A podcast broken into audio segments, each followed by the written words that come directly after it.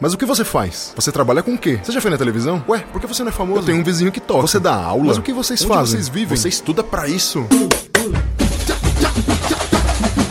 Olá, olá, olá, olá, olá, olá, olá, olá, meus amigos, minhas amigas, meus ouvintes e minhas caras ouvintes, como vocês estão? Sejam todos muito bem-vindos a mais um episódio do podcast O que os músicos fazem. Eu sou Ulisses Cárdenas, eu sou baterista, sou educador, sou músico e sou perguntador, investigador e desmistificador de tudo que envolve essa carreira maravilhosa, essa profissão incrível e significativa e significante que é a música, que é ser músico, ser musicista. Estamos aqui para falar de diversas possibilidades que você pode fazer dentro dessa carreira. Você que é estudante de música, que está no primeiro ano da faculdade, que está no conservatório, ou que está lá naquela escola livre da sua cidade, estudando e pensando em ser músico e não sabe como seguir uma carreira de músico, nesse podcast vocês encontram um monte de músicos, artistas, professores, arte educadores que estão é, expondo o que eles fazem da vida, como eles ganham a vida e como eles chegaram é, a fazer o que eles fazem,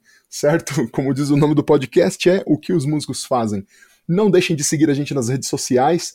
Ulisses Cárdenas aparece no Instagram como arroba ulisses.cardenas.drums.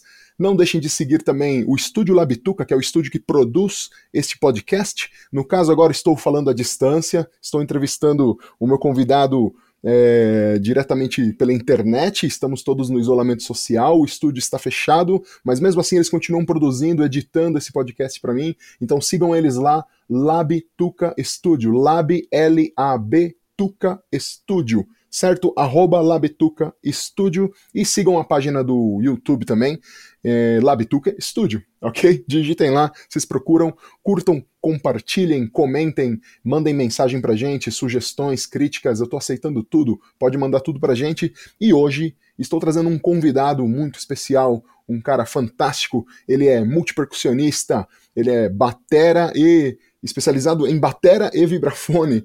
Ele atua como baterista da Orquestra Sinfônica do Estado de São Paulo e é autor de livros, DVDs é, de música brasileira. Ele lançou o DVD Vassourinhas Brasileiras. Ele também é coautor do livro 10 por 2 Estudos para Duas Baterias com o baterista Leandro Lui. E, e é idealizador do curso vassourinhasonline.com certo? Ele é professor da Fundação das Artes de São Caetano do Sul e professor da graduação da FIAN, FAAN, FMU. Estou falando nada mais, nada menos do que com Nelton S. Nelton, dá um alô pra galera aí. E aí, galera, tudo bom? Ulisses, beleza aí? Muito obrigado pelo convite. Espero que esse nosso papo aí ajude muita gente. É muito legal essa sua é, é, essa sua iniciativa de fazer esse podcast, super legal, com assuntos muito interessantes. Então vamos lá, estou à disposição. Muito obrigado, Nelton. Eu que agradeço que você tenha disposto de um tempo para estar aqui com a gente para falar sobre música, para falar sobre bateria, percussão. E vamos direto ao ponto. Eu falei que você é baterista da Orquestra Jazz Sinfônica do Estado de São Paulo. Para quem não conhece, Certo. entra lá no YouTube, digita lá, né, Orquestra Jazz Sinfônica do Estado de São Paulo e escuta esses caras tocando que é fantástico. E Nelton, eu quero saber de você, como é que foi o seu envolvimento com a Jazz Sinfônica? E primeiro conta pra gente como é que você galgou, na, na realidade, esse, esses degraus, degraus, degraus, não sei como diz agora, e para você chegar até a Jazz Sinfônica. Certo. Bom, é, eu acho que a, a minha estada agora na Jazz Sinfônica tem tudo a ver com a minha trajetória. É, eu comecei a estudar bateria aos 15 anos na Fundação das Artes com o professor Sérgio Gomes e vinha aí, eu acho que talvez eu vinha tocando bateria desde os 13, 14 anos mais ou menos, né, meio autodidata assim. Comecei a tocar na igreja. E aí então chegou essa hora de eu estudar mesmo o instrumento e tal. Aí eu fui para a Fundação das Artes. Lá foi ah, o meu primeiro contato com o professor de bateria. E foi muito legal, né? Muito enriquecedor, porque a escola te oferece várias atividades, né? Como grupo de percussão, é, é, big band, orquestra. E nessa daí eu, eu comecei, depois de um tempo, a participar das, dessas práticas, né? Tanto da Big Band como da orquestra. É, e aí eu fui, aí foi aí que eu tive o contato com a percussão erudita, né? Assim, eu, eu tocava caixa, era de costume, né? Os bateristas tocarem na orquestra, tocando caixa, tocando instrumentos assim pequenos, né? Ou até mesmo tímpanos, né? Uh, Ô, Nelton, aí... só para sem querer, sem querer interromper rapidamente, mas só para pontuar, explica para os ouvintes, porque o pessoal, vezes, o pessoal é novo, o pessoal às vezes não sabe do que a gente está falando direito. É, o que, que é percussão uhum. erudita? O que, que é percussão sinfônica? Ah, legal. A gente separa desse jeito toda essa percussão que a gente toca em orquestra, né? Como a gente sabe, a orquestra normalmente toca música europeia, né? Música de concerto. É, muita gente já com certeza já ouviu falar de Mozart, Beethoven, Wagner, Shostakovich, Stravinsky, enfim, esse, todos esses compositores europeus que, que escreveram para orquestra, orquestração grande, né? Então, normalmente na orquestra a gente tem os tímpanos, né, que são é, de dois a quatro tambores ou cinco às vezes. É, tambores grandes, né, de cobre, grandes que ficam lá no fundo da orquestra. Tem o bumbo sinfônico, que é um bumbo que vai ter, sei lá, 32, 36 polegadas, é bem grande, que toca com a mão, não com o pé, né, como a gente toca na bateria. E aí a gente vai ter a caixa clara, que também a gente tem na, na que a gente tem também na, na bateria, tem triângulo sinfônico, tem pandeiro, então isso a gente chama de, de, de, instrumento de percussão sinfônica, né? Assim como também os instrumentos de teclado, como marimba, vibrafone, xilofone, glockenspiel, então acaba sendo um instrumental assim bem específico para se tocar em orquestra. Então a gente chama esse, esse instrumental que a gente toca em orquestra de percussão erudita, né? Diferente da percussão popular, que a gente está mais habituado, que é o pandeiro, a bumba, congas, timbales, enfim, e aí vai, né?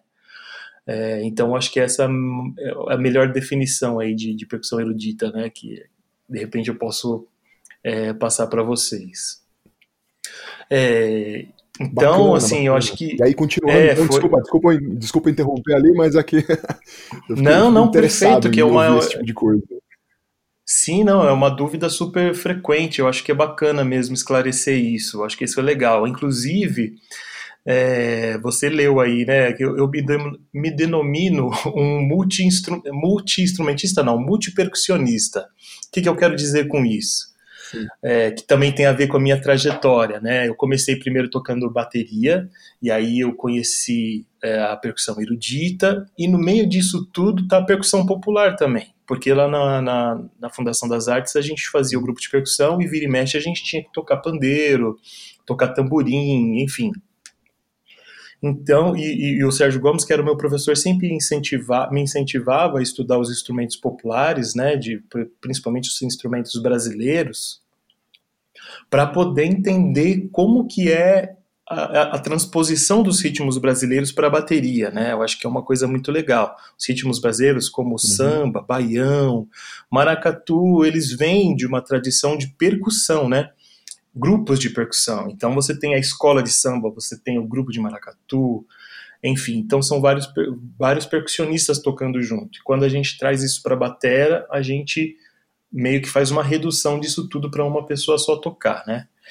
Enfim, e aí eu me denomino multipercussionista por causa disso. Eu toco bateria, toco percussão popular e toco também percussão erudita. Então, por isso eu, eu, eu falo multiper, multipercussionista, né? E às vezes as pessoas vêm me perguntar também, putz, mas você toca todos os instrumentos de percussão? Não, não, acho que ninguém no mundo é capaz de tocar todos os instrumentos de percussão, porque são milhares, né, centenas de milhares de instrumentos, então cada um com uma técnica específica, então é, é complicado, né, fazer isso.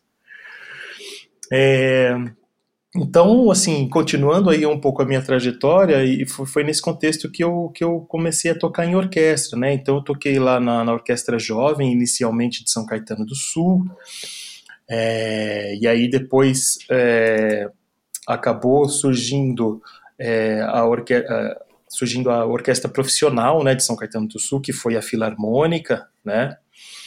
E e eu toquei lá nessa filarmônica, se eu não me engano, uns 10 anos ou mais, assim. E aí é, foi até numa época que eu terminei a fundação, comecei a estudar na faculdade, que eu cursei a Unesp, né?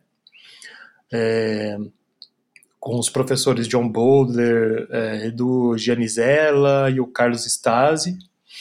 E fiz também grupo de percussão lá e tal. Aí depois me formei em, em 2003. Aí, em 2006, mais ou menos, surgiu essa oportunidade de fazer o teste na Jazz Sinfônica. E é, muito legal disso tudo é que a vaga que eles estavam é, que estava por preencher, né, era uma vaga exatamente que precisava dessas três habilidades, tanto de tocar bateria como de tocar instrumento sinfônico de percussão como tocar percussão popular. Então foi assim, caiu como uma luva, né? Então eu fui, fiz o teste e, e passei. Foi em, em 2006, mais ou menos, no segundo semestre de 2006. Ah, entrei na, na, na, orquestra como timpanista, né? Porque era, é, era a função principal. Fiquei um tempão revezando com o baterista Toniquinho, né, de Almeida é, tocando alguns concertos de como baterista. E aí depois, em 2017, de 2016 para 2017, teve uma reformulação da orquestra e então eu assumi a batera de vez. Então, legal, Nelton. Então, cara, é, é, muito peculiar aí a sua história, né? É uma, é uma vaga. É, é você estava explicando que a vaga precisava de uma pessoa que fazia três coisas, né? Que fizesse três coisas, e você, Isso. assim, talvez não por acaso, não sei se o destino, sei, fazer essas três coisas. né? É verdade, como que a gente cara. Pode... como, como, como, como, que você explica? Assim, lógico, você já falou da tua trajetória, que você foi começar a tocar bateria, e aí o professor incentivava muito a entender a percussão popular, né, para poder tocar bateria, né, é, para poder adaptar os ritmos brasileiros, né, para bateria. E aí uhum. tem a percussão erudita junto. E são coisas muito que nem eu, por exemplo, como baterista, eu tive, né, eu estudei na Fundação das Artes também, e uhum. eu tava lá vendo os instrumentos sinfônicos e tudo, mas nunca, não, não tive oportunidade, na verdade, né, não tive oportunidade de, de, colar nos instrumentos igual alguns outros tiveram, e porque são duas coisas muito diferentes, né, cara, tocar bateria e tocar instrumentos sinfônicos, né, são, são instrumentos é... diferentes, são é, né, é bastante técnicas. diferente, cara. Sim, sim, é bastante diferente. Mas eu acho que o que me, hum. me, me, incentivou um pouco foi o um pouco o meu professor, o Sérgio, que ele também tinha é, cursado a Unesp, né? Então, cara, eu acho que foi um pouco natural isso, né? Eu acho que todos os alunos hum. dele, na verdade, tiveram um pouco dessa vivência da, dos três mundos. E eu sempre curtia, curtia tocar, então eu ia metendo as caras, ia fazendo, né, cara? Eu, eu acho que não parava muito para refletir nisso, né, sobre isso. Uhum. Então, assim, eu lembro que, que até na época de, de faculdade, é, eu, eu fiquei um pouco é, na dúvida, né? Falei, meu, tá legal, tá na hora de prestar o vestibular, o que, que eu vou fazer? Pensei em algumas carreiras e Tipo, aí eu falei, não, não, acho que eu vou ser músico mesmo. Minha irmã já trabalhava com música na época. Eu falava, não, acho que tem a ver. O meu professor também me incentivava, falava, meu, eu acho que você tem o perfil de, de estudar e de repente estudar percussão erudita. E eu achei isso uma boa ideia, já que eu tinha já esse contato é, na, na orquestra e no grupo de percussão. E aí eu falei, putz, eu acho que pode ser uma boa para mim, porque primeiro que faculdade de bateria é, aqui em São Paulo só só vai só, só tinha na época a FAAN e é, eu acho que eu, que, eu, que eu me lembre, né? Era uma das faculdades mais mais é, visadas assim para se fazer o curso de música popular, né? E aí você tinha a USP, você tinha a Unesp, que tinha sua formação em música erudita. E aí a, a, em, tinha também a Unicamp, que tinha a música erudita, mas também tem, tinha a música popular, e lá tinha o curso de bateria. Só que na época eu não tinha muito interesse de mudar de São Paulo, então eu, eu escolhi fazer isso, fazer a faculdade de percussão erudita, para também, uh, além de, desses pontos, né, assim, é, eu não teria como pagar uma faculdade particular, e também eu pensei, meu, eu acho que eu vou experimentar variar um pouco, é, diversificar, na verdade, a minha carreira. É, eu não via como uma coisa muito atraente, por exemplo, tocar na noite ou tocar em baile, né? Porque eram trabalhos essenciais, assim, que eu acho que os bateristas faziam naquela época. Você era baterista, então os trabalhos que tinham era, era tocar ou em bar, é, ou tocar em, em, em, eventos, né? Baile de formatura, baile de casamento, esse tipo de coisa. Então, enfim, eu refleti a respeito disso falei, meu, acho que músico de orquestra também tem um pouco mais de estabilidade financeira, de carreira e tal. Então tá aí, eu acho que eu vou tentar fazer isso. E aí foi que eu, que eu meio que ingressei nessa, nessa ideia de me aprofundar na, na, na percussão sinfônica, né? Então, assim, é, eu acabei fazendo isso, talvez não tendo talvez toda a, a, a noção do que isso significaria para mim, né? O que, que, quais os estudos que eu teria que fazer, mas eu tinha uma, uma, uma, visão rasa. Então eu falei, bicho, beleza, tocar em grupo de percussão já toquei, já toquei um pouco de tímpano, já toquei um pouco de, de, de caixa, já toquei em orquestra, então acho que pode ser uma coisa boa.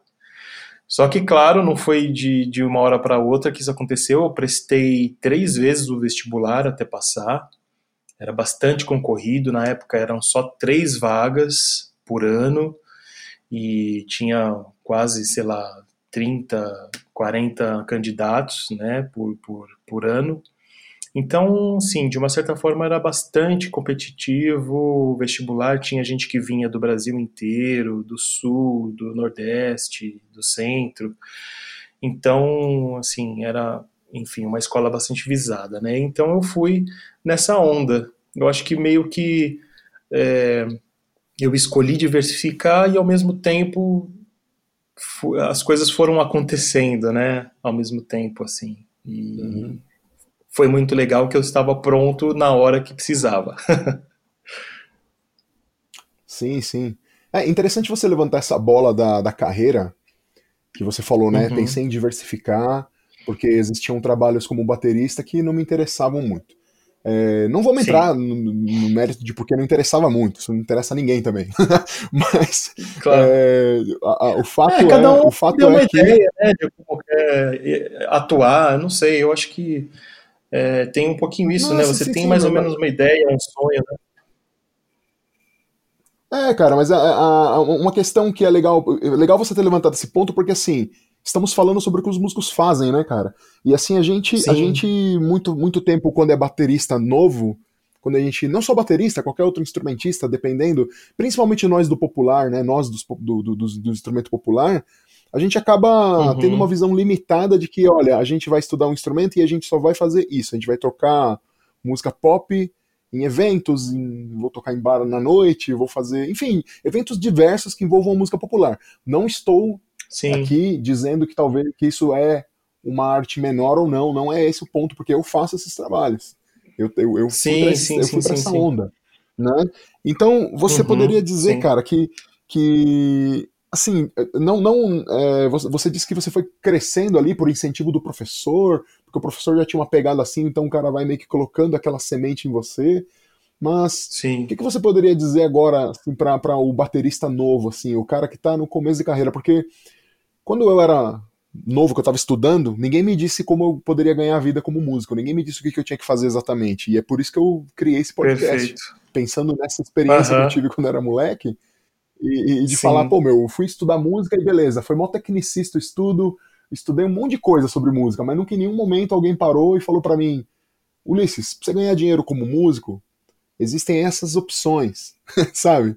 É, uhum, meio que para você sim, sim, sim. aconteceu aconteceu um, um, um, direcionamento assim ou você também não sabia onde você estava e aí foi acontecendo ah. você foi se envolvendo não cara eu acho que é, é, eu acho que eu não sabia muito bem assim eu tinha mais ou menos uma ideia do que do que eu gostaria de fazer mas enfim é, for, as coisas foram um pouco acontecendo eu acho que é uma pena também naquela época eu acho que Agora o pessoal está se esclarecendo um pouco mais a respeito do mercado de trabalho, né? Como gerenciar a carreira, esse uhum. tipo de coisa. Mas assim, antes, antes de entrar nesse assunto, só corrigindo aqui, é, esclarecendo para quem está ouvindo aí, de forma nenhuma essa minha opção foi por preconceito, né? Assim, tipo, ah, esse tipo de trabalho é menos, esse tipo de música é, é mais. Sim, de sim, forma sim, nenhuma foi esse pensamento, né? Mas assim, Acho que é mais assim, putz, aquele cara que gosta de rock, cara, ele, ele, ele quer tocar numa banda de rock, certo? Então isso vai atrair os olhos dele. Se ele gosta de jazz, putz, ele vai querer tocar é, em algum lugar que ele, que ele toque esse tipo de repertório e assim por diante, né? Eu acho que a gente cresce uhum. é, independente do estilo de música que a gente escolhe, né? É, sim, então, sim. assim, é, levando isso em consideração, eu lembrava que é, a, a, noção que eu tinha realmente de, de mercado de trabalho era isso, meu. Talvez se eu fizer um pouco mais, se eu tocar outros instrumentos, se eu tocar outras coisas, talvez o, o, o mercado de trabalho se abra um pouco para mim. Né? Então, eu, eu acho que eu é fui uma, mais ou menos é nesse pensamento. É uma boa estratégia, uma boa estratégia, né? No, no, sim, sim, sim. Assim, é, é, uma, é, uma, é uma estratégia, eu acho que tem os, os prós e tem também os contras, né? É, de você escolher uma, uma carreira diversificada. Eu acho que quando você, por exemplo, toca vários instrumentos, você não vai tocar nenhum desses instrumentos como um cara que só faz aquilo da vida. É, eu falo isso do, do, do percussionista de orquestra, bom, é, eu falo isso do baterista, bom, se você toca duas coisas, se você toca percussão, então, é, raramente você vai ter, sei lá, o nível de especificidade de um cara que só faz, que só toca bateria, ou que só toca percussão popular, ou que só toque é, percussão sinfônica, entende? Então, acho que é um caminho que, que você escolhe e assim você é, tem que estar tá, é, é, ciente dessas, dessas coisas né que você disso que você escolheu e direcionar os seus estudos para que você tenha um nível de proficiência em cada um deles e que você tenha também a noção do tipo de trabalho que você vai aceitar, né? Não é porque eu sou baterista que, meu, pintou o teste do, é, do Dream Theater eu vou lá fazer. Não, peraí. Cada baterista também tem a sua tem a sua área de atuação, né? Se você ah, pende mais pro rock, pro funk, dificilmente você vai tocar jazz como aquele cara que só toca jazz e assim por diante, né? Eu acho que já deu para ter mais ou menos uma ideia do que eu queria falar, assim. Então, acho que sim, sim, sim. É, é, eu acho que a busca do mercado hoje, eu acho que tem mais informação do que na época que eu ingressei.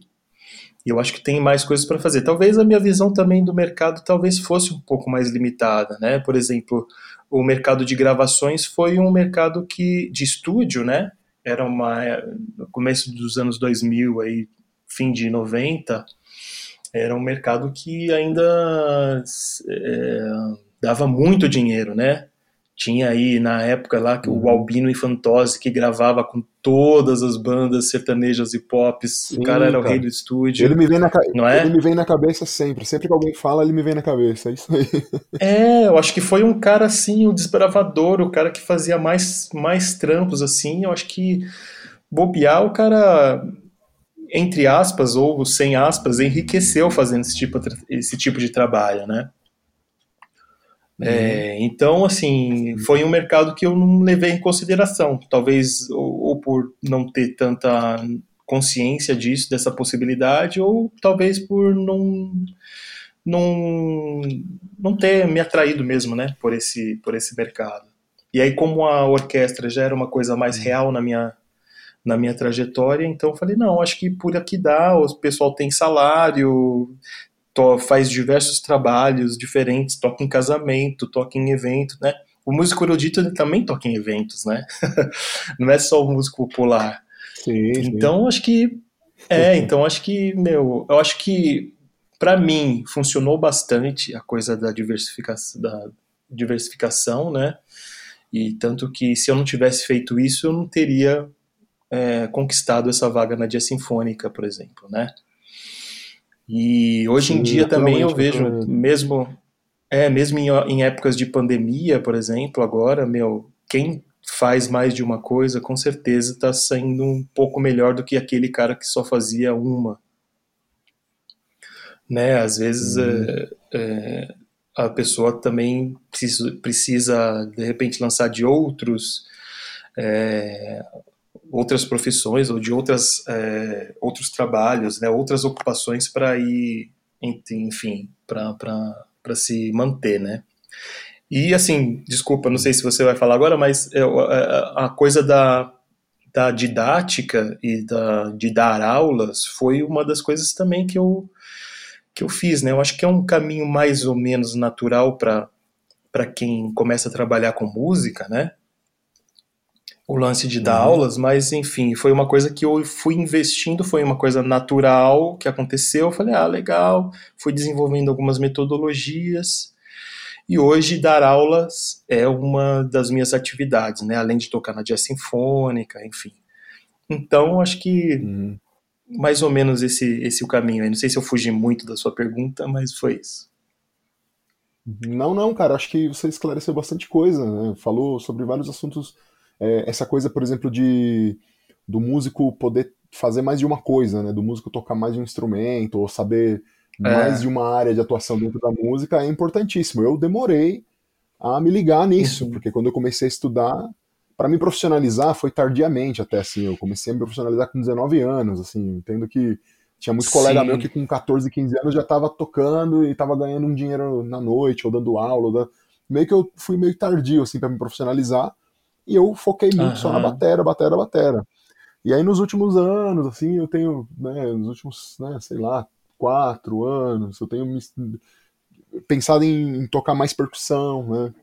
É, uhum. Começar a aprender diversas coisas, né? Mas é, dentro, dentro da área Sim. musical a gente tem um leque grande, né? E acho que falta muito às vezes de que nem você falou da gravação, né? Que foi uma coisa que você não aproveitou na época, mas como você mesmo disse, você não sabe exatamente o que é, mas eu acredito muito que às vezes faltam oportunidades, né? Da gente poder ir fazer aquelas coisas, alguém que chega e te orienta para falar é. dessas coisas, né?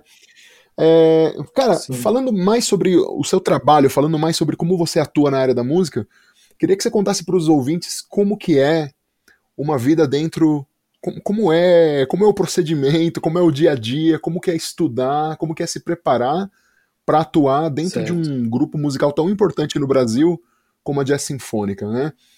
É, lá você certo. faz três funções, né? Percussão erudita, de concerto, bateria percussão popular. A jazz sinfônica, para quem não sabe, é um, como se fosse um cruzamento entre uma big band e uma orquestra sinfônica, né? Porque vocês Exato. têm lá o, vocês têm lá todo o grupo que você vê numa orquestra sinfônica e vocês têm uma big band ali com metais, bateria, baixo, é, guitarra também, né? Se não me engano. Exatamente. É... A gente toca exclusivamente é... repertório de música popular. Né? A gente não toca os grandes compositores, é? né? Os chamados grandes compositores, né? Sim, sim, sim, isso é muito interessante. Esse repertório é, é lindo demais, cara, lindo demais. E como é que você se prepara para trabalhar dentro de um lugar desse? Como, fala para fala o ouvinte aí, para aquele cara, para aquela mina que tá tocando batera percussão e fala: "Meu, eu quero tocar numa orquestra, quero ser de um grupo grande". Como é que é, cara, trabalhar dentro de um lugar desses? Como que você se prepara para aquilo lá, estuda, enfim? Conta aí, como certo. é que é a sua visão de lá? Cara, eu acho que assim, é, é o grande, o grande preparo vem, vem antes, né? Lógico, a gente sabe que a gente tem que estudar bastante é, o instrumento bateria, assim. Então, eu vou falar de uma, de uma forma geral. É, por exemplo, é, para tocar na jazz sinfônica, por exemplo, é importante que você toque é, pelo menos bem os ritmos brasileiros, jazz e, enfim, os ritmos mais fusion, né? Tipo tudo, né? funk, né? tudo. até um pouco de rock. Eu já toquei até rock lá. É, quem, quem for procurar no YouTube aí vai ver que tem concertos de reggae, inclusive é, que a gente fez Olha. há dois anos atrás. Então, é, uma orquestra muito versátil, assim, né? E é, o legal da Jazz Sinfônica é que ela toca um repertório fresco, um repertório novo. Então, tipo, a gente vai tocar ah, vai fazer um concerto de, de, de samba. Então, são contratados compo é, compositores, arranjadores que vão escrever exclusivamente para aquele concerto ou para aquele artista que vai tocar, que vai cantar ou tocar junto com a jazz, né? Então, acho que isso é uma coisa muito legal, é uma coisa para que você precisa estar tá preparado, né? Tanto nos estilos musicais, é, quanto também, eu acho que a parte principal aí do baterista é a leitura. A leitura, sem dúvida nenhuma, é, é, o, é o, fator, é, eu acho que predominante, vai, para um baterista tocar na jazz sinfônica. É, então, assim, a minha, o meu preparo no dia a dia, normalmente, é em cima dessas leituras dos arranjos. É, então, se pinta alguma, algum desafio maior, assim, meu, ah, esse arranjo aqui vai ter muitas convenções, ou seja, muitos ataques de banda que eu preciso é, tocar junto com a orquestra tem um, uns andamentos muito rápidos que eu preciso, opa, ficar esperto, porque senão a mão não vai, ou então, é, enfim, esse tipo de, de, de, preparo, né? E eu acho que legal, a minha vivência de orquestra sinfônica, é, tanto na Filarmônica lá do, de São Caetano, como na orquestra da USP, é, enfim, me deu a vivência também de tocar com maestro, né? Que é uma coisa, eu acho que uma a segunda coisa principal, assim, de tocar na dia sinfônica é você tocar com o maestro, além da leitura.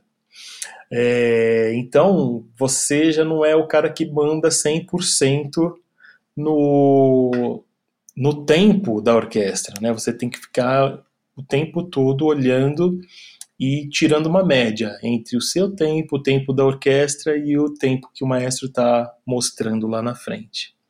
Então, acho que é uma das coisas mais importantes, assim. Eu acho que o treino com o maestro, eu acho que dá para dá se preparar de repente vendo alguns vídeos no YouTube e tal, mas eu acho que a principal é, forma de preparo é, é na hora exatamente que o na prática, né? Não tem outra forma. Bom, meu preparo na, na jazz sinfônica normalmente em cima das partituras, né?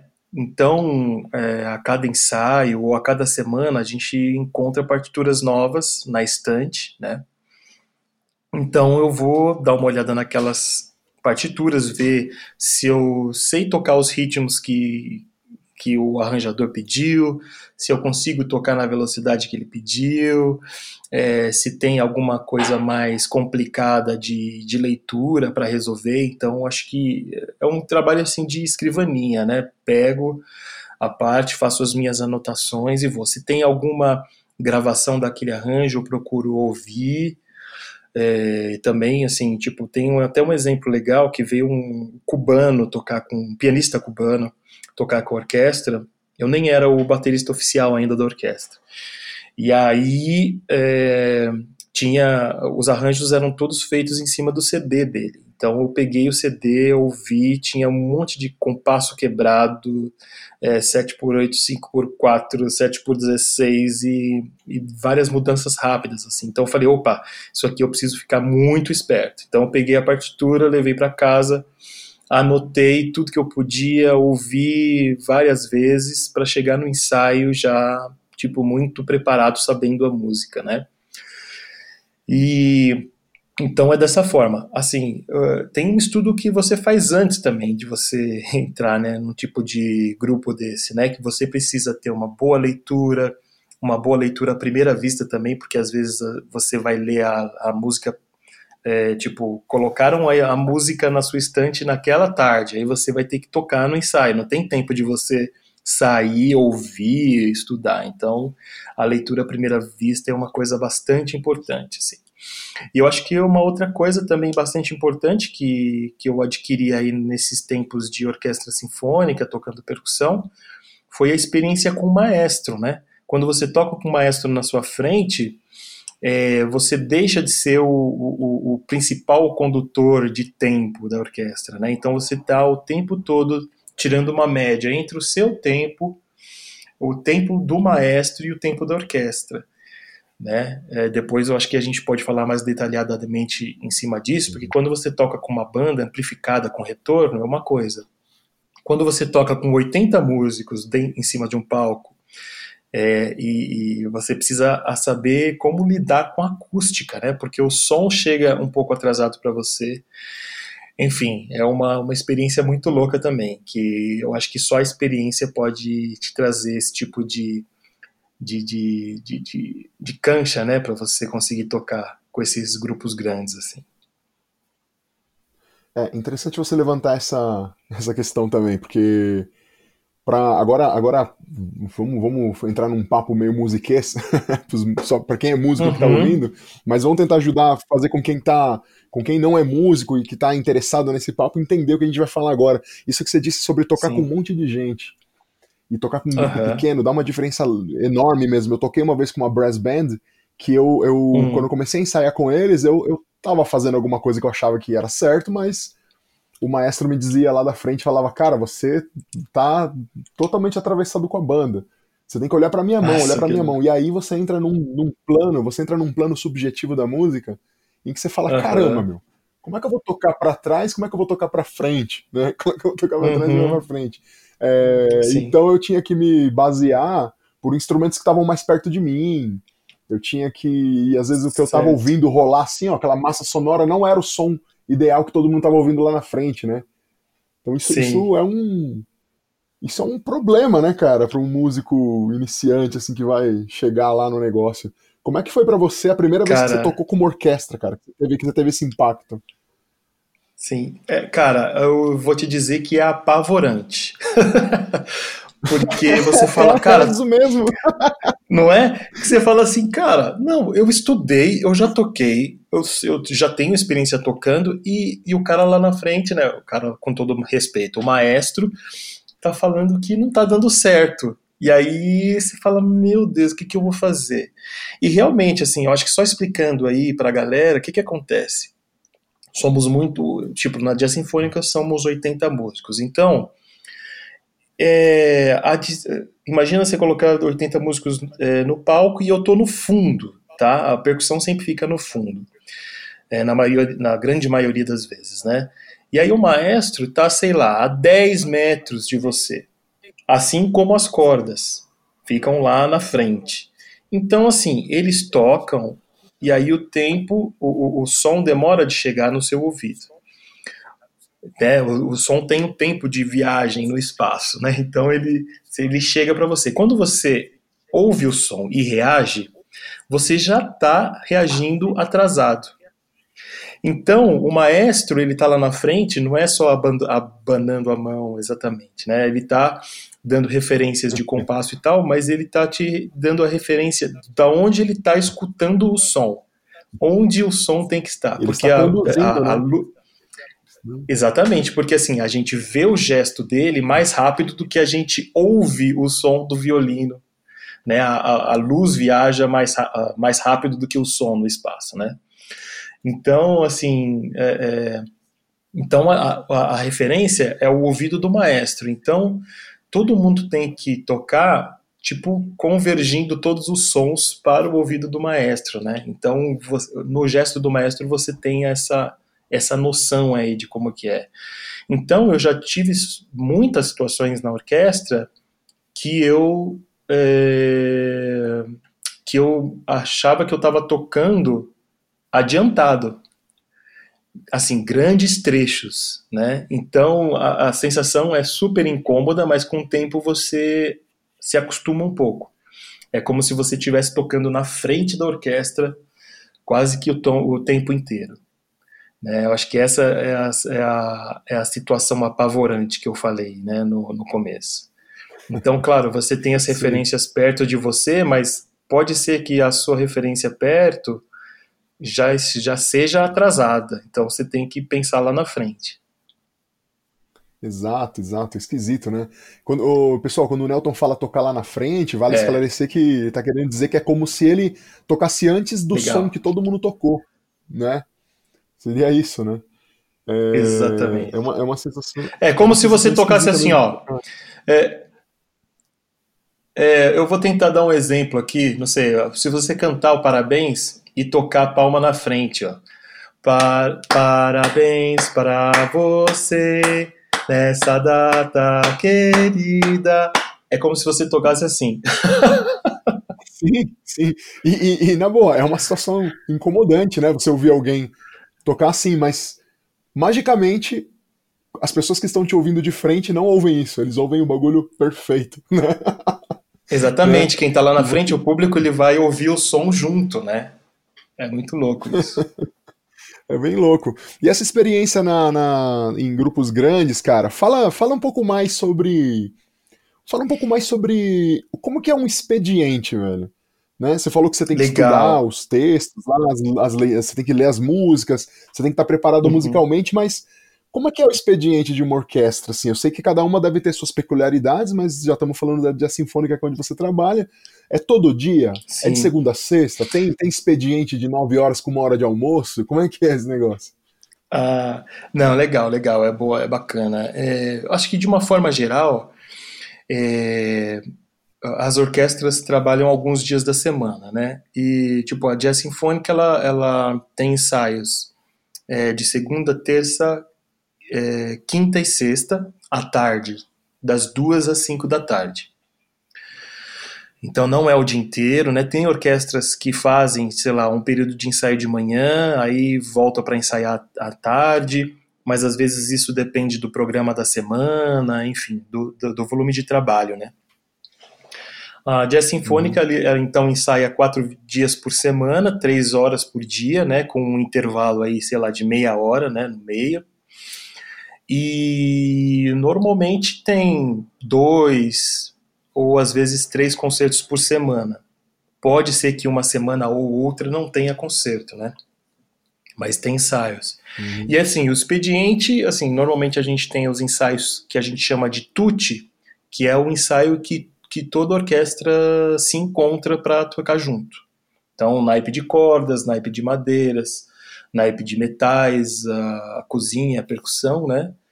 É, se encontra todo mundo. E a gente também tem alguns ensaios que são por setores, ou seja, ensaios de naipe, né? Naipe é o, é, é são os tipos de instrumento, né? Então a gente chama de naipe da, de cordas, né? São violinos, violoncelos, contrabaixo, enfim. Os sopros e, e às vezes a gente tem ensaio de sopros com percussão, às vezes a gente só tem ensaio de big band, né? que são aí os trompetes, uhum. trombones, saques, é, baixo, bateria, guitarra, piano. É, enfim, é, a gente tem alguns ensaios assim também, que aí vai depender do repertório e da demanda da semana.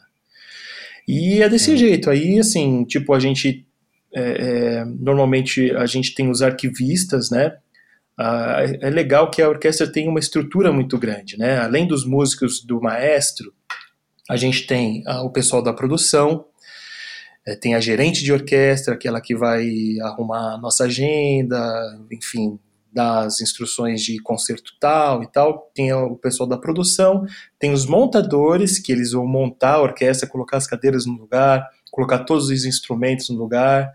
E também tem é, os arquivistas. Os arquivistas são responsáveis é, única e exclusivamente pelas partes. Então, os arquivistas normalmente vão te mandar a parte antes é, ou então vão te providenciar uma partitura de estudo para você levar para casa, entendeu? Então, é, quando você chega no ensaio, espera-se que você esteja preparado para tocar aquela música, né?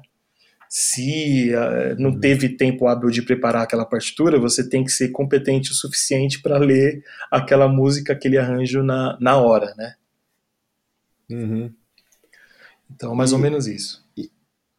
E assim, cara, esse lance de ler o arranjo na hora, né? Você falou numa fala anterior aí sobre leitura à primeira vista, de pegar e ler na uhum. hora o negócio. É... isso demanda, né, claramente, todo mundo aqui acho que já percebeu na conversa que tudo isso demanda claramente um alto nível é, performático de estudo, de entendimento de música, entendimento técnico daquilo que você está fazendo, Sim. além de só tocar, né? Então, é, isso, leitura à primeira vista é um requerimento universal, né, para todos os músicos que vão trabalhar nessa área de grupos como orquestras, como a Jazz Sinfônica, Sim. que é uma orquestra também, né? Tudo, é, grupos grandes, assim, enfim. Eu, por exemplo, já tive a oportunidade de tocar em, né, em brass band, como eu falei, em grupos grandes, porque eu, eu sabia ler. É, Sim. a, a leitura, leitura é uma prática que eu também, que eu também tenho, né, com a, a, desde que eu comecei a estudar música, porque eu também sou professor, então eu tenho que ensinar os outros a ler música. E aí é um ciclo, Sim. né? Mas é, esse, é. esse, todo esse, todo esse enrolo que eu tô falando aqui é para te perguntar uhum. a respeito do mercado de trabalho. Como que é o mercado de trabalho para um baterista, para um percussionista no Brasil? É, pensando, por exemplo, ah, quero tocar numa big band, ok, só que na big band só tem um baterista. Tem mais saxofonistas, certo. mas só tem um baterista. e, sim, aí eu quero sim, tocar sim. na jazz sinfônica, só tem um baterista, e você é o baterista da jazz sinfônica agora, né? Foi um concurso, né? Você passou, foi aprovado, você trabalha lá. Tem estabilidade, isso é muito bom. Então, como que é o mercado de trabalho na sua visão aí, na, do, do, seu ponto de, de vista, da onde você está hoje, como que você vê o mercado de trabalho para quem é baterista, percussionista, poder trabalhar em uhum. grupos assim? Como que é essa realidade no Brasil? Como é que você enxerga isso, você, Nelton? Certo, cara, olha, é uma coisa que eu gosto muito de falar é o seguinte: existem duas coisas. Existe o emprego e existe o trabalho. é, eu acho que o emprego é uma coisa difícil de se achar, né? É, como você mesmo disse, meu, é, meu, só, só tem um baterista na, na Jazz Sinfônica. E esse baterista sou eu, né? Então, putz, talvez demore um pouco de, de, de, de, de né, não sei, algum motivo de força maior que eu saia de, dessa vaga ou que eu vá para o exterior, é, enfim, ou que, né, espero que, acho que vai ser que difícil. melhor, né? Exatamente, lógico, todos esperamos, né? Mas assim, de, de, de uma forma geral, eu acho que. claro. Eu acho que isso acontece com o percussionista também, né? O percussionista erudito, ele almeja é, essa vaga de emprego, né? Por exemplo, a minha esposa, ela é percussionista erudita, né? Se formou também na Unesp, e ela está esperando aí essa vaga de, de, de percussão também. Então é uma coisa que demora. Numa orquestra você tem, sei lá, quatro, às vezes cinco percussionistas, né? E as, vaga, as vagas em São Paulo, ou talvez no Brasil, já estejam todas é, ocupadas. E como que você vai fazer para trabalhar, né? Então, assim, uma coisa é isso. Eu acho que tenho esse, eu tenho consciência de que eu tenho esse privilégio. Eu acho que talvez é, eu seja aí aqui em São Paulo único, a única pessoa que que tenha um emprego numa orquestra para tocar exclusivamente bateria, né? É, não sei de uma outra orquestra. Eu sei que o Leandro Luiz ele toca em Santo André, ele é baterista também, só que ele não toca exclusivamente bateria, ele toca percussão também, né?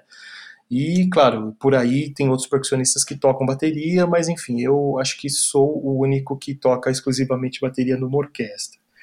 Então, assim, o, o mercado de, traba de trabalho hoje eu vejo é muito amplo. Você pode tocar com artista, você pode tocar em gravações, você pode tocar em eventos, casamentos. Hoje não, porque a gente está na, na, na, pandemia, mas enfim, é, de uma forma geral, quando isso tudo acabar, espero que logo. É, você tem, você pode tocar em bares, é, você pode ser sub ou titular, né, de, de de vagas nessas, nesses bares, você pode dar aula de bateria, enfim, eu acho que o campo, os campos de atuação é bem grande. Eu acho que uma coisa que acontece hoje, que não acontecia quando eu me profissionalizei, eu acho que é um pouco essa possibilidade, ou, ou existia eh, em pouca quantidade, né, essa possibilidade de você mesmo ser o empreendedor do seu trabalho.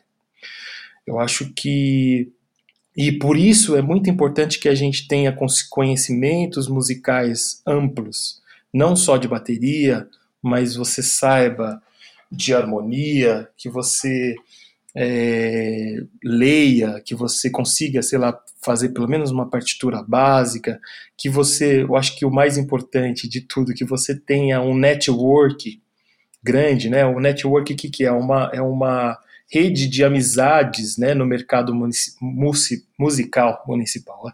no mercado musical, que as pessoas possam contar com você e você possa contar com as pessoas, né?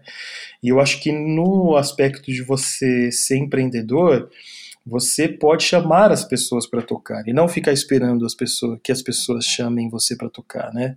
Então você como baterista, você pode sim ser o band leader, né, de um trabalho. Conheço vários bateristas que fazem isso, né? O Edu, o Edu Ribeiro é um deles. É, é, você tem também o Nenê, que é um, que é um dos caras aí que fazem isso, é, fazem isso da objetivo de carreira dele, né? Então, acho que uhum. hoje em dia você tem várias, várias pessoas aí falando a respeito do, de como você empreender no ramo, no ramo musical, né? Não só é, tocar, mas montar cursos online, enfim, eu acho que é bastante amplo, eu acho que tem bastante campo para você trabalhar sim. Eu acho que se você almeja tocar numa banda, tocar com tal artista, eu acho que isso pode se realizar.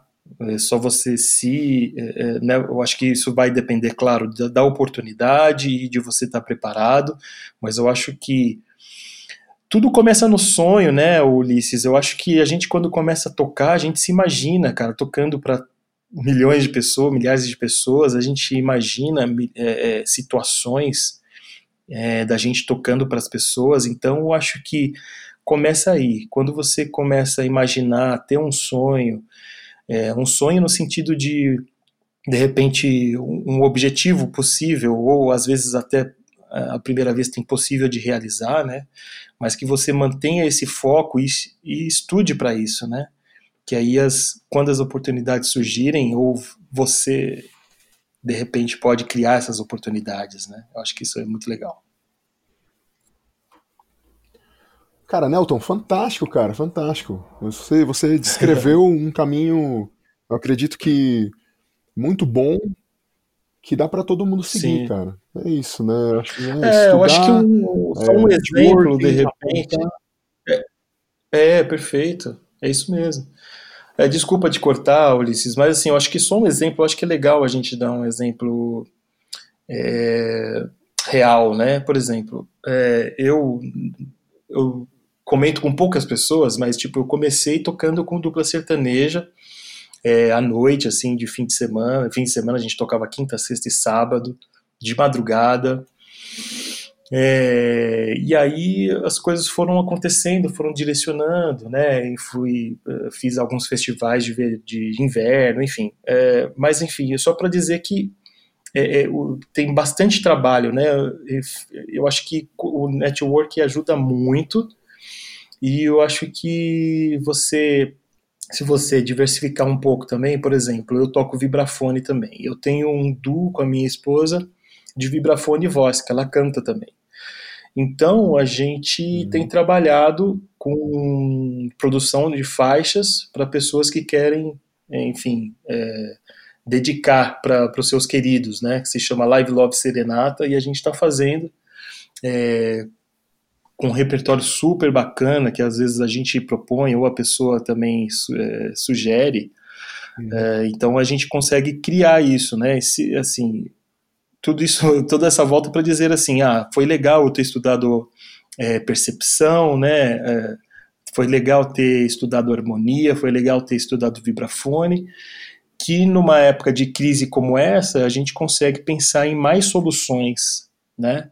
Para conseguir, enfim, se sustentar, enfim. É, só, era só um ponto finalzinho aí que eu queria colocar nessa, nessa pergunta.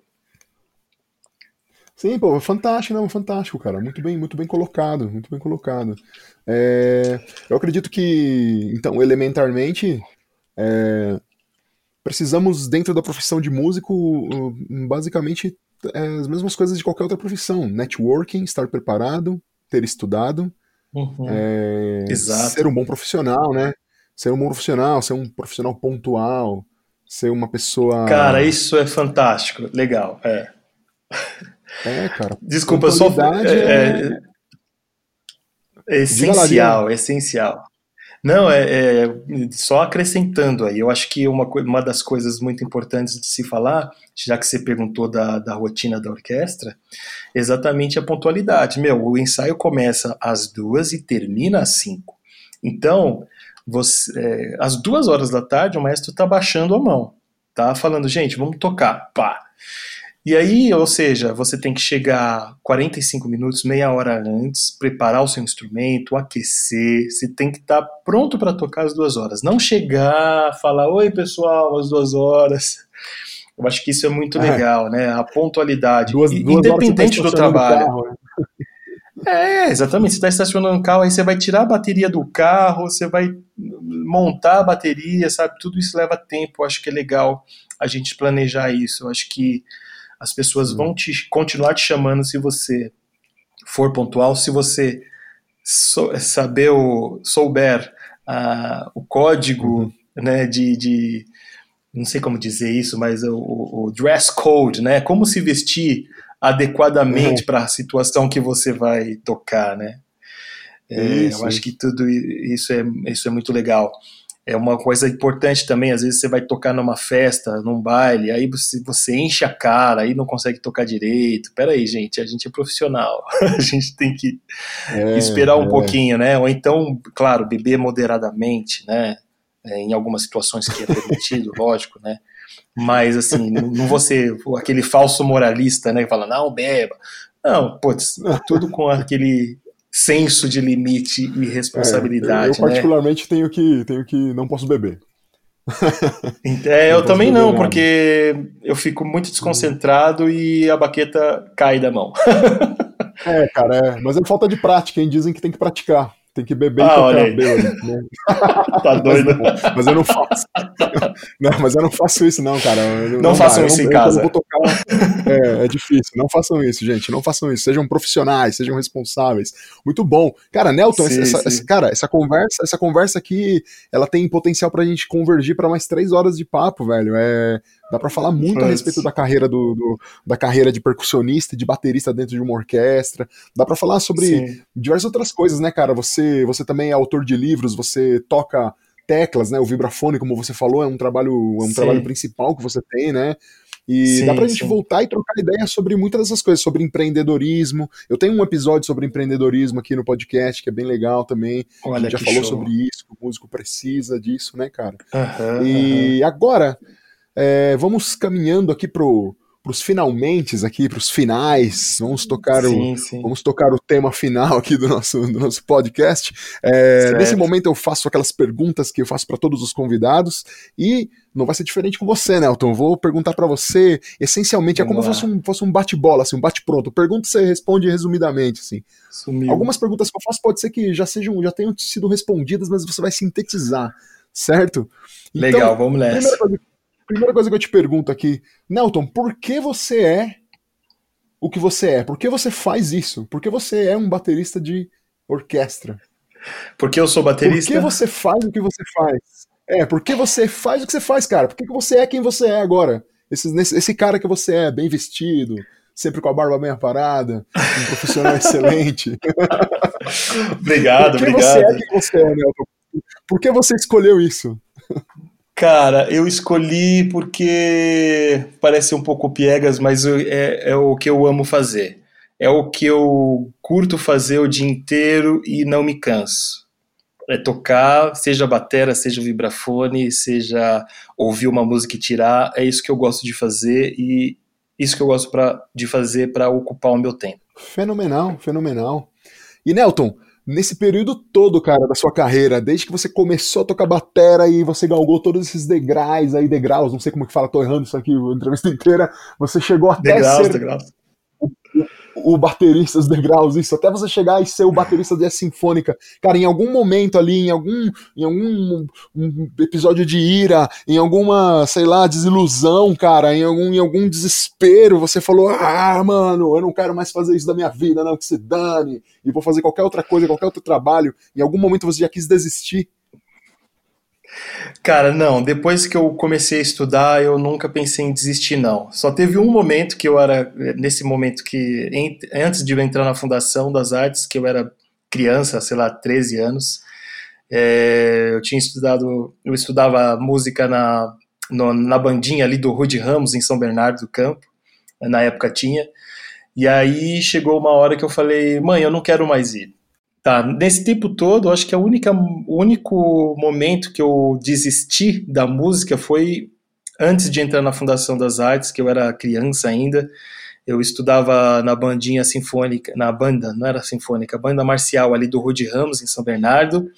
Tinha aulas de teoria e tal, eu tinha aulas de música, e aí eu falei, ah, eu acho que eu não quero, eu acho que eu quero ir brincar, meu, eu quero brincar de esconde-esconde, quero fazer outras coisas. Acho que foi o único momento. Aí eu acho que eu tinha uns 12 para 13 anos, talvez. Aí quando eu comecei a tocar bateria, eu não parei mais, aí eu não, não desisti. Tive sim alguns momentos de, meu, o que, que eu vou fazer agora para melhorar? É, mas eu sempre tive é, a visão de, meu, vou continuar fazendo, vou continuar estudando e vai dar certo. Muito bom. É, Nelton, indica um som pra galera aí. Indica aí um tema ou algum, alguma alguma banda? Indica alguma coisa para as pessoas ouvirem.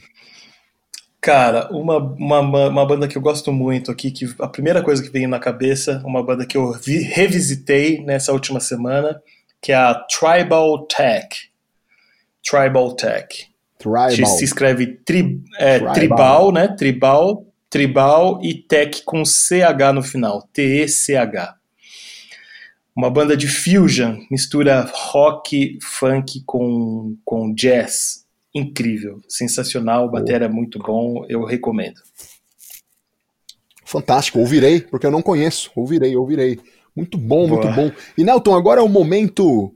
É o momento lojinha, é o momento em que você vende tudo que você pode vender nesse podcast para as pessoas que estão ouvindo a gente. Você certo. dá os seus contatos aí, redes sociais, você fala para que, que elas podem te contratar, é, enfim, Legal. fala aí, tudo que as pessoas podem pegar de você para você poder encher seus bolsos com o rico dinheirinho das pessoas que querem conhecer música. 3, Legal. 2, 1, vai!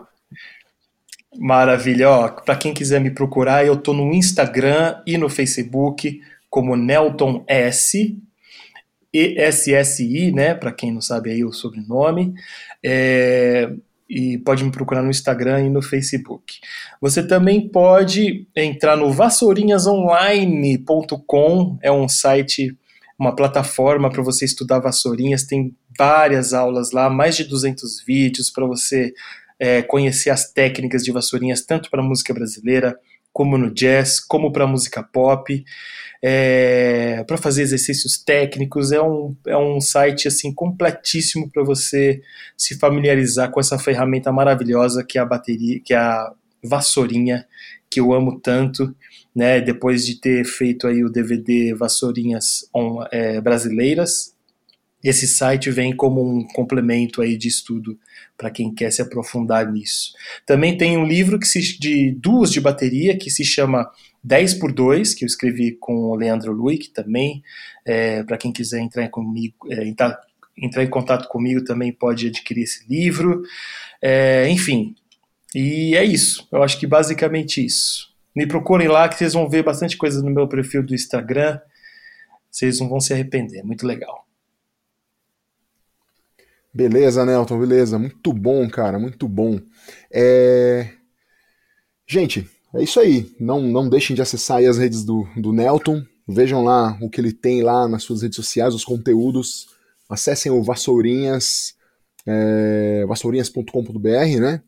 E é isso aí, gente. Aprecia lá o trampo do cara, dá uma olhada nesse serviço. Se você está interessado em estudar música, fala com ele que tá em casa. O cara é fenomenal. Ele já me deu algumas aulas aí até antes da pandemia. Vou dizer para vocês que eu estava curtindo muito e pretendo retornar e Nelton, vamos chegando até o final desse podcast, essa é a nossa última pergunta. Temos a nossa última, a última grande pergunta que eu faço para todos os convidados. Esse é o momento em que eu faço uma homenagem ao grande Antônio Bujanra, que tinha lá o seu programa Provocações, e no final do programa ele sempre perguntava de forma ameaçadora: o que é a vida, o que é a vida, Nelton. Mas eu não vou te perguntar o que é a vida, porque eu sei que para você, para mim, para todos os outros músicos e amantes da música, a nossa vida é a música, certo? E então eu vou te perguntar, vou te perguntar o contrário, Nelton, o que é a música para você?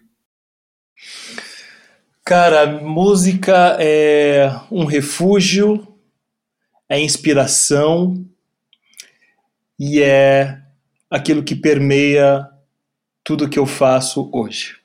Inclusive a relação com o meu amor, Rosângela Rafaeli. muito bom, muito bom. Muito bom, Nelton. Cara, muito obrigado, muito obrigado, muito obrigado mesmo por você estar aqui com a gente, cara. Valeu mesmo a presença, valeu o papo. É, espero que tenha sido de utilidade para todo mundo que, que tá escutando a gente. Se quiser dar umas palavras finais aí para se despedir, manda brasa. Cara, é, é, agradecer você pelo convite, muito obrigado aí, muito legal essa sua iniciativa, curti muito conversar com você. E sigamos, né? Sigamos é, nessa batalha aí, que é viver de música, fazer aquilo que a gente curte e também servir as pessoas com algo de bom né? Eu acho que isso é primordial nos dias de hoje. Muito bom, muito bom. Gente, muito obrigado por vocês terem chegado até aqui. Obrigado por vocês estarem com a gente aqui. Espero que vocês tenham gostado muito do Nelton. O cara é fenomenal, o cara é uma excelente pessoa, ele é um cara muito gente boa. Vocês já podem notar pelo tom de voz dele, esse tom de voz doce, esse tom de voz suave. Ele é um cara muito, muito, muito bacana mesmo, gente. Não Uhul. estou falando isso para puxar o saco é verdade. ele é um professor muito bom e é um grande músico, um grande profissional. Obrigado por vocês estarem aqui, por, obrigado por chegarem até aqui. Vocês são as pessoas mais importantes deste podcast. Não se esqueçam, vocês que estão me ouvindo aqui, que estão ouvindo no, nossos entrevistados, são as pessoas mais importantes. Sem vocês o podcast não existe. Não deixem de seguir a gente nas redes sociais. Eu sou arroba ulisses.cardenas.drums. Não deixem de seguir o estúdio, arroba Studio, lá no YouTube, o mesmo nome. Labituc Studio. Por favor, amigos e amigas, ouvintes e ouvintes, escutem muita música, bebam bastante água e, como eu digo sempre, é isso aí. Vamos praticar o amor e sempre praticar muita música. Tchau! Este programa foi gravado no estúdio Labituca. Produção, edição e direção Pedro Zaluba e Mauro Malatesta. Pauta Ulisses Cárdenas. Façam música, não façam guerra!